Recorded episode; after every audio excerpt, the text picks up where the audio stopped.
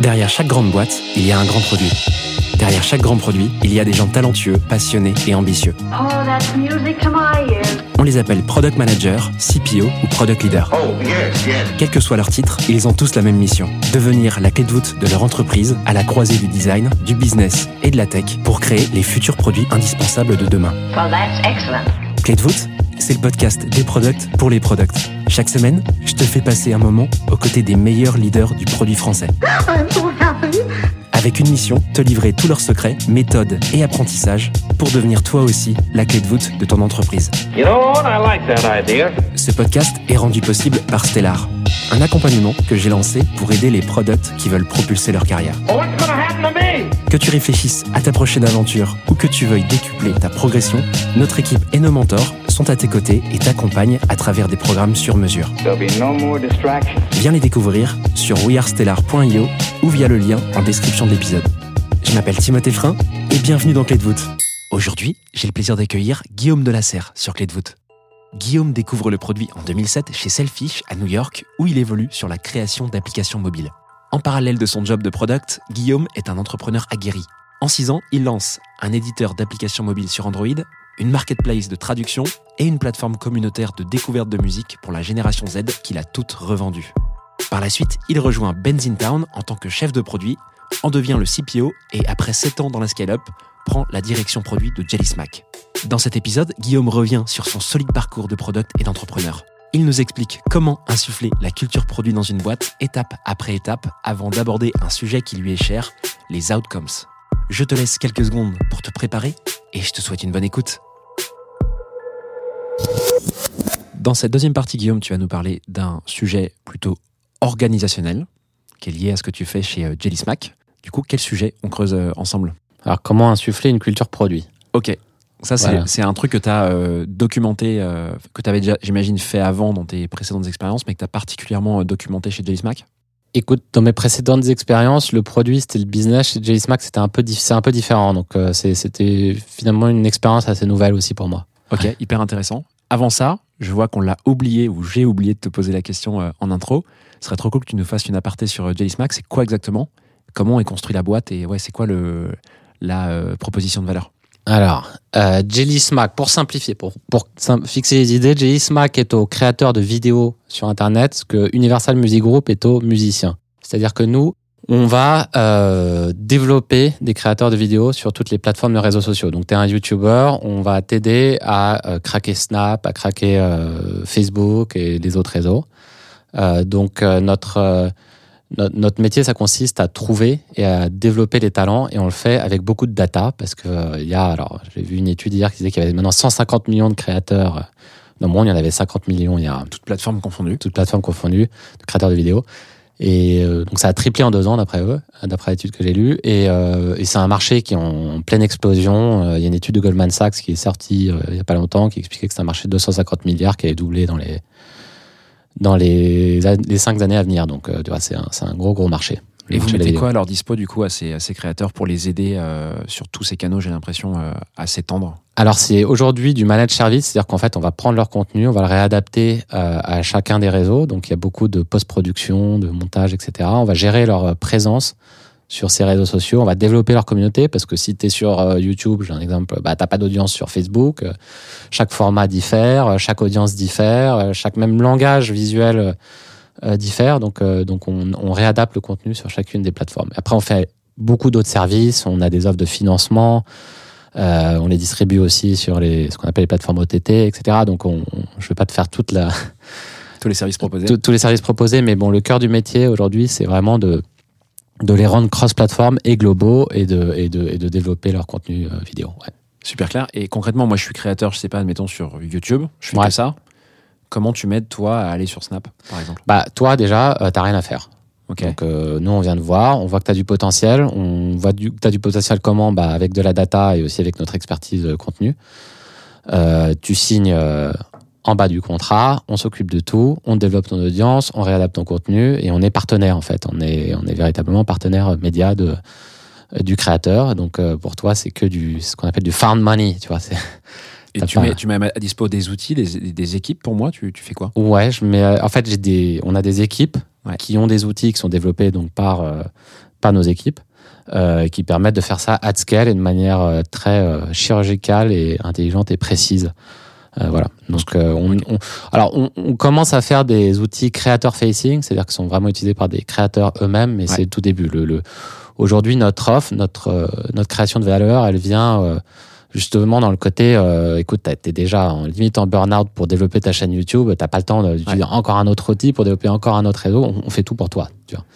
Non, Mais on, on le fait pas, euh, on le fait aussi grâce à notre technologie, grâce à notre data, etc. Donc il y a un modèle hybride entre un service humain, j'ai l'impression, et euh, des suites d'outils internes que Exactement. vous mettez à dispo euh, des créateurs. Exactement. Et vous commencez du coup à faire cette transition, comme tu disais, d'outils purement créateurs. En fait, les outils, les équipes internes euh, n'aident plus sur ces outils-là. C'est le créateur lui-même qui gère euh, sa création via vos outils. Quoi. Ouais, Ça, alors c'est pas une arriver. transition dans le sens où l'un va pas forcément remplacer l'autre, ça Ouais. vient compléter en fait notre offre, euh, complémenter. Parce que la limite de ce genre de modèle, c'est qu'évidemment, euh, euh, on peut travailler qu'avec les plus gros artistes de la planète. Euh, donc aujourd'hui, en gros, pour caricaturer, on en a genre 500. Euh, et on voudrait étendre euh, ce savoir-faire, euh, ce, cette opportunité à un maximum de créateurs. Donc le- un des moyens de, de, de rendre ça plus faisable, c'est de créer des, des produits qui sont créateurs facing. Ouais. Ok, hyper intéressant. Donc on parlait initialement de culture produit dans Ouais. cette euh, partie. Maintenant qu'on connaît un peu mieux euh, Jenny Smack, donc, on comprend aussi euh, l'intérêt de, de ce sujet, c'est que t'es pas sur une boîte qui est purement product avec genre un produit que tu vends. Là, il y a aussi Non. du service Ouais. humain et tout, donc on comprend. Je crois, je pense qu'on peut comprendre un peu l'ADN de la création de cette boîte. Euh, Qu'est-ce que qu'est-ce que tu veux Comment tu veux aborder un peu le sujet Euh, Comment t'as fait toi pour euh, pousser euh, cette euh, cette culture produit tech Bah, euh, dans, dans- chez Jelly Smack? En fait, euh, alors Jelly Smack avait une culture tech dans le sens où, où, euh, c'est une boîte qui a très vite compris que la data était au cœur de l'enjeu, Mm. euh, même de création de contenu et de détection des talents. Donc c'était une boîte qui avait un très fort ADN data et un très fort ADN contenu. Vraiment, euh, comprennent vraiment comment ce que les gens consomment du contenu sur les réseaux sociaux. C'est, c'est, c'est, c'est impressionnant. Je- euh, il y avait peut-être un peu moins un ADN euh, ingénierie, enfin tech et, et, euh, et, euh, et produit. Euh, alors, il y avait évidemment une équipe, euh, mais c'était, en fait, ce qui s'est passé, c'est qu'on donc on, JJ Smack m'a recruté moi et puis un CTO euh, Thierry pour justement aider à structurer tout ça. Et, et donc, on a, je, je me souviens encore du premier jour de Thierry. Le premier, la première chose qu'il m'a dit quand il est arrivé, parce que je suis arrivé un petit peu avant lui, c'est, il est, et c'est ce que j'avais m'apprêté à lui dire, c'est qu'il est absolument essentiel euh, qu'on, que CTO et CPO travaillent main dans la main parce que, et qu'on parle d'une même voix. Et c'est ce qu'on a fait. Je pense qu'une une, une des, euh, une des premières choses à faire quand tu veux insuffler une culture produit, c'est que vraiment la tech et le produit soient vraiment alignés. Euh, donc ça, c'est Ce qui n'était pas le cas avant. Bah, euh, si, mais c'est- c'est c'est juste que, euh, en fait, ce qui s'est passé, quand je suis arrivé, le, le- la fonction de produit, ça faisait partie de l'équipe tech. Hmm, ok. Donc, c'était pas franchement une fonction euh, à part. Euh, Il n'y avait pas de CPO avant que tu arrives. non, il n'y avait pas de CPO. Le CPO, c'est- d'ailleurs, c'est assez, c'est- c'est assez commun. Le CPO, c'est le CEO, en fait. D'accord. euh, mais c'était une des. Le CPO, et, euh, le CEO, pardon, s'occupe aussi des opérations, aussi, de- enfin, il s'occupe d'un certain nombre de, de, Hmm. Beaucoup de de- choses. de sujets, euh, pas que du produit et euh, donc, moi, euh, la, première chose que j'ai fait en arrivant, c'est vraiment travailler sur la culture. C'est-à-dire déjà définir ce que c'est que le rôle d'un chef de produit, faire circuler un mémo auprès de tous les execs, euh, mais aussi en interne pour qu'on soit bien aligné sur ce que c'est que le rôle d'un chef de produit.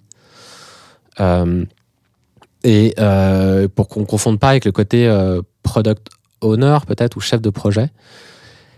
Et pour un peu, euh, c'est pas un argument d'autorité, mais c'est juste pour pas me retrouver dans une situation où c'est un peu trop professoral, genre qui il est, lui il vient de débarquer, euh, il sait tout, il explique à tout le monde. Donc j'ai- essayé de trouver un peu de, me ressourcer auprès de, de, ressources externes et euh, je suis tombé sur donc euh, Marty Kagan, Empowered, Inspired, qui qu'on m'a recommandé, je crois c'est Tiga qui m'a recommandé ça. Et ce qui était hyper intéressant, c'est qu'en lisant Marty Kagan, j'avais l'impression que le mec résumait les 15 ans d'expérience que j'avais vécu, enfin les 13 ans, ouais, 14 ans d'expérience que j'avais vécu dans le produit. Et non seulement, donc, il avait vécu la même chose, mais en plus, il donnait plein d'exemples de la Silicon Valley, de boîtes qui étaient exactement dans cet état d'esprit-là. Donc, j'ai évidemment acheté plein d'exemplaires que j'ai distribué à un maximum de gens.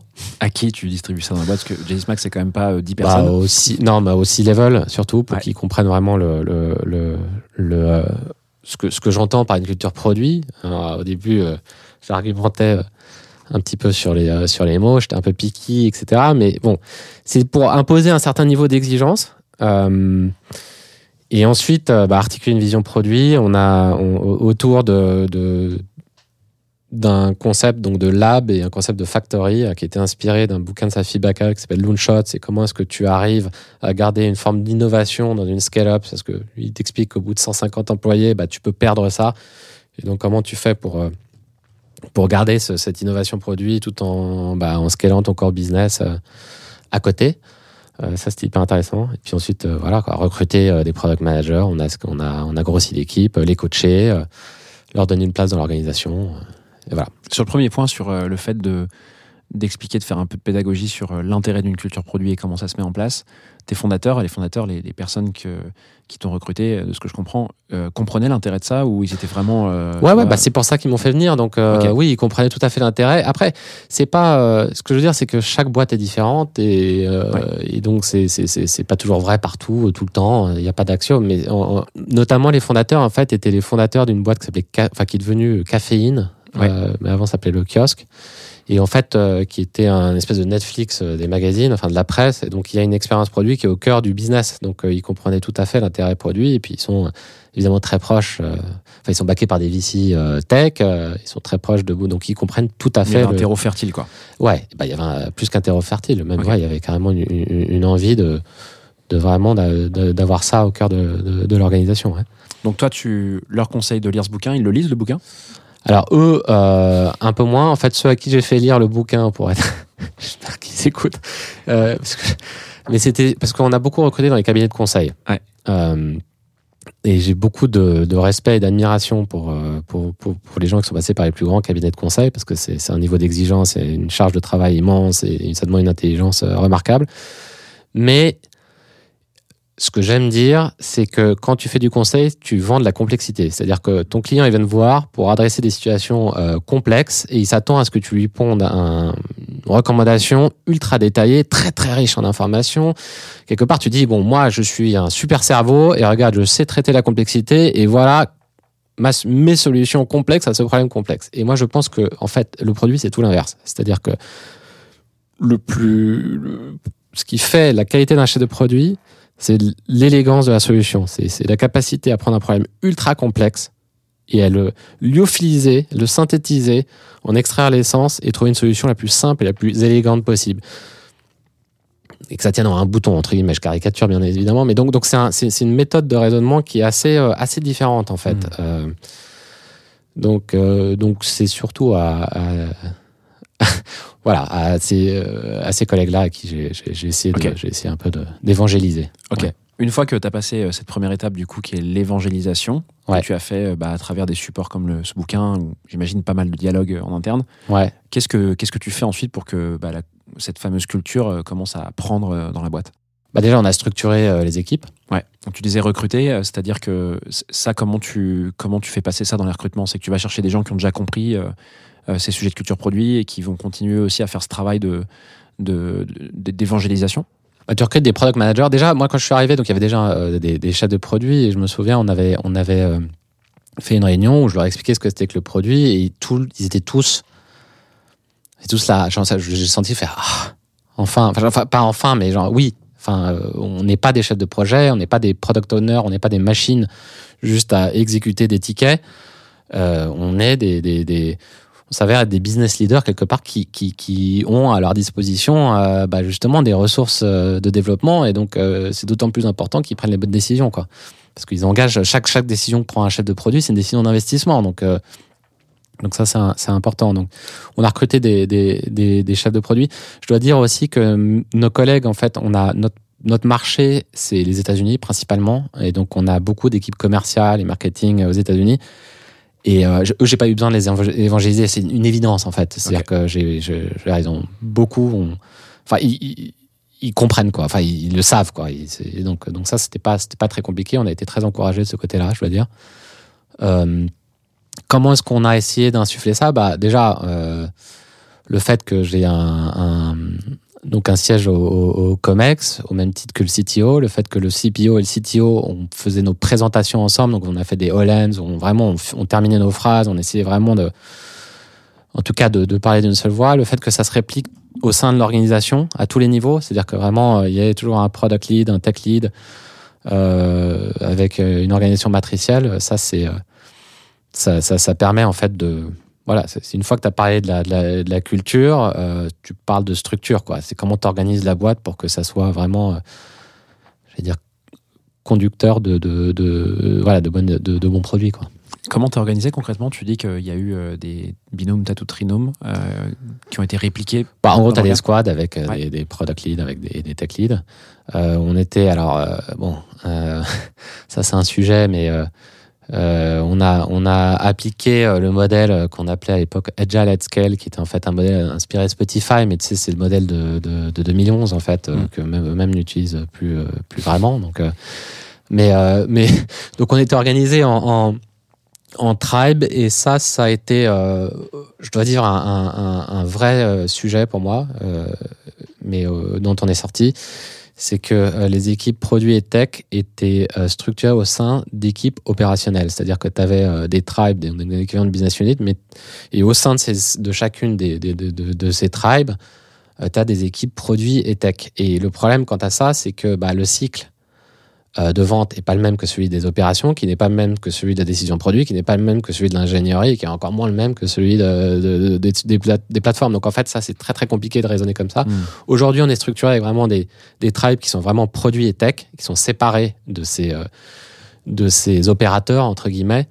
Mais je pense que euh, ça, ça a été une très très grosse. euh, ça, c'était, c'était une, une- pas une bataille, mais ça a été un cheminement, si tu veux, euh, assez constant, et ça fait partie des transformations que je, qui, je pense étaient nécessaires.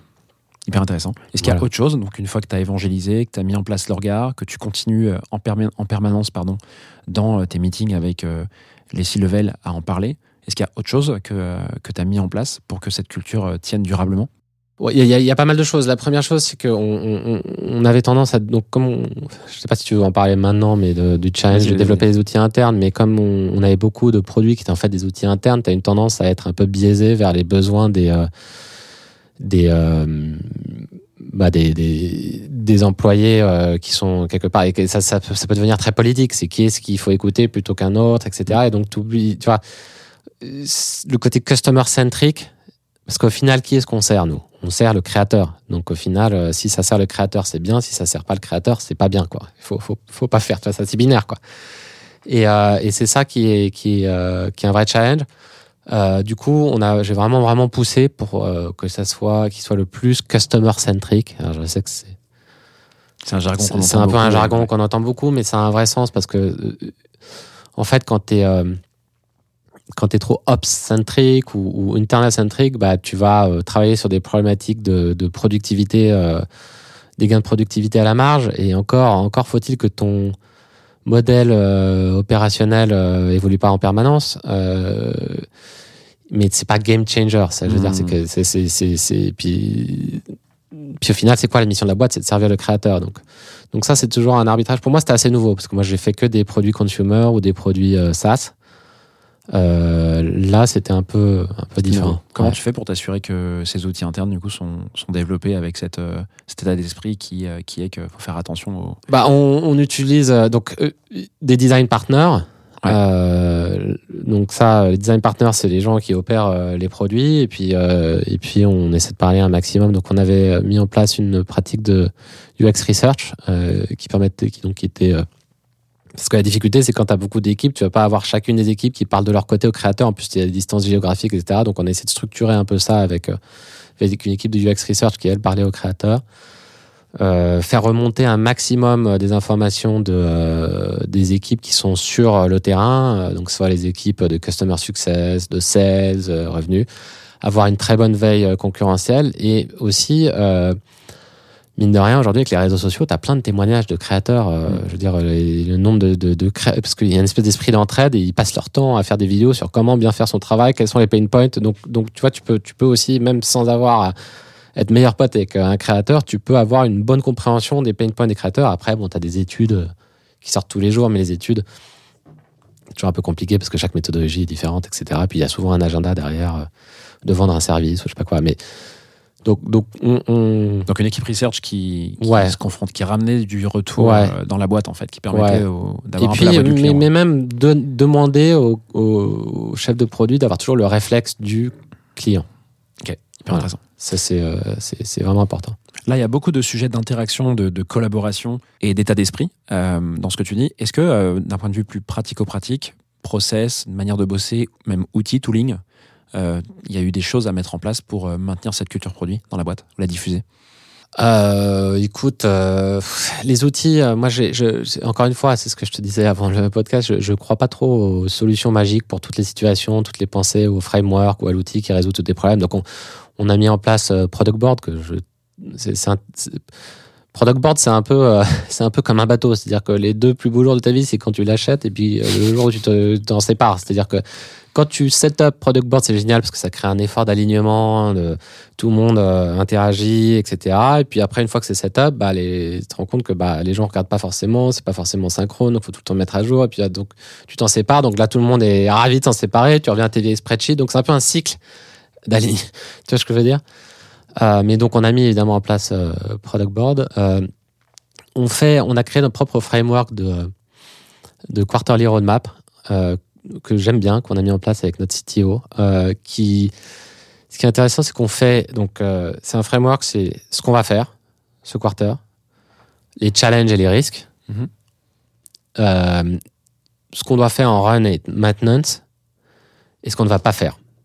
Et en fait, c'est intéressant de, de, de, de mettre dans une roadmap ce que tu ne vas pas faire aussi, parce que ça permet de nommer les choses, c'est-à-dire de, dire, voilà, ça, on, l'a, on l'a vu, évalué. mais compte tenu des ressources, compte tenu des priorités, compte tenu de l'impact, on ne va pas le faire parce qu'au moins, si tu veux, ça crée une discussion. Euh, voilà, et puis euh, ça permet, nous on fait ça, donc euh, c'est un exercice qu'on fait tous les trimestres sur toutes les tribes. Et c'est un très bon exercice au-delà du, du framework. Ça permet d'identifier les redondances entre les différentes tribes de, développement et puis les dépendances. Et ça permet d'avoir un langage commun. Voilà. Est-ce que tu, dans tout ce que tu as fait, tu t'es confronté à un moment à quelqu'un ou plusieurs personnes dans l'équipe qui étaient plutôt euh, sceptiques quant à euh, toute cette manière de, tu vois, de, travailler, d'avancer avec. euh, tu vois, il y a quand même plein de choses qui peuvent paraître bizarres en fait dans la culture produit. Euh, le fait de toujours penser client, le fait de toujours euh, se tourner vers, euh, vers une, une étoile, etc. Est-ce que tu as eu des gens ouais, sceptiques qui. Non. il a fallu convaincre, non?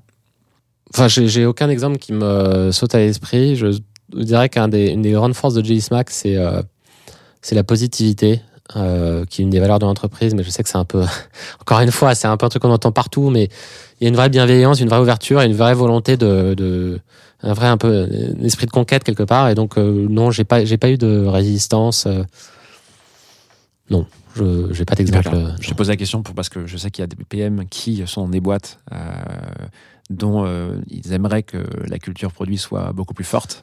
Ouais. qui peuvent être amenés, tu vois, à avoir des barrières. Ouais, euh, mais souvent, ça, c'est un, c'est un truc qu'il faut adresser. C'est que souvent, euh, ce que tu entends, c'est oui. J'ai vachement poussé pour ça. hein. Le boulot de PM, en fait, le boulot de PM, c'est quoi? C'est trois trucs. Tu as le stakeholder management, c'est la, bah, la gestion des attentes des uns, la communication de la roadmap, etc. Tu as la delivery, qui est vraiment la gestion de projet. Et puis tu as le discovery, c'est découvrir les besoins clients. Et souvent, les PM euh, vont te dire euh, Ouais, mais moi, je fais que de la delivery, je fais que de la prod, euh, on fait pas de discovery. Ou, euh, bon, et c'est vrai, souvent c'est vrai, c'est ce que je te dis, c'est qu'on n'est pas des chefs de projet, on est des chefs de produits. Mais il y a un autre biais qui est être en espèce de discovery euh, permanente, ou euh, si tu veux, où tu as le PM qui, qui, qui, qui, aime l'exercice intellectuel de la, la discovery, euh, de se poser des questions, de rencontrer des gens, etc. Et puis en fait, derrière, ça chip pas. Donc, donc moi, ce que je... je- j'aime bien avoir des discoveries qui sont time box, time box, tu vois, où genre on dit ok, on fait la discovery, mais à partir de cette date, on a, on a une opinion, on a une conviction, parce que sinon, tu fais de la discovery en permanence. Donc les frustrations, je pense, d'une équipe produit, c'est souvent lié à, euh, à, à un boss ou un higher up qui arrive qui dit il me faut ça pour la semaine prochaine. Euh, et puis on ne pose même pas la question de ton avis, de ce que tu en penses, que c'est intéressant, je sais pas quoi. C'est souvent, c'est lié à ça, quoi. Et parfois c'est légitime, euh, souvent c'est légitime, mais parfois aussi bah, c'est parce que a un moment il faut décider, quoi. Et que si le PM décide pas assez vite, bah quelqu'un décide à sa place, quoi. Donc euh, il faut, faut, faut y aller, quoi. Trop bien, Guillaume, merci beaucoup pour euh, tout ça. Est-ce que tu peux nous faire un petit résumé en quelques points de tout ce qu'on vient de se dire euh, pour qu'on ait tout simplement une vision claire de comment tu as insufflé la culture produit chez Jelly Smack? Alors déjà, c'est étape 1, définir euh, ce que c'est qu'un chef de produit et évangéliser un maximum euh, la fonction produit au sein d'une boîte et l'intérêt d'avoir cette fonction. Deux, structurer l'organisation et les équipes euh, pour que bah, le produit puisse s'exprimer et driver euh, la roadmap et obtenir un résultat business. Et trois, articuler une vision euh, produit qu'on communique à l'ensemble de la boîte, pas seulement à, la tech ou aux execs. Euh, voilà, et puis ensuite, quatre, euh, recruter des product managers et des gens qui viennent de, boîtes product centric ou qui, où le produit a une composante très forte. Voilà, j'espère que cet épisode t'a plu. I have everything here. Si c'est le cas, tu peux me soutenir de deux façons. Laisser 5 étoiles sur Apple Podcast ou Spotify et un petit commentaire, ou partager cet épisode à une personne de ton entourage. Oh, yes, yes. Je te remercie vraiment pour tes retours. C'est grâce à toi que j'améliore Clé de voûte pour le rendre utile à ton quotidien. Darling, this trip's an inspiration. N'oublie pas, si tu réfléchis à ta prochaine aventure ou à décupler ta progression, nous avons l'accompagnement qu'il te faut sur wearestellar.io. Well, that's excellent. Je te donne rendez-vous la semaine prochaine pour un tout nouvel épisode riche en contenu actionnable. À très vite I'm so happy.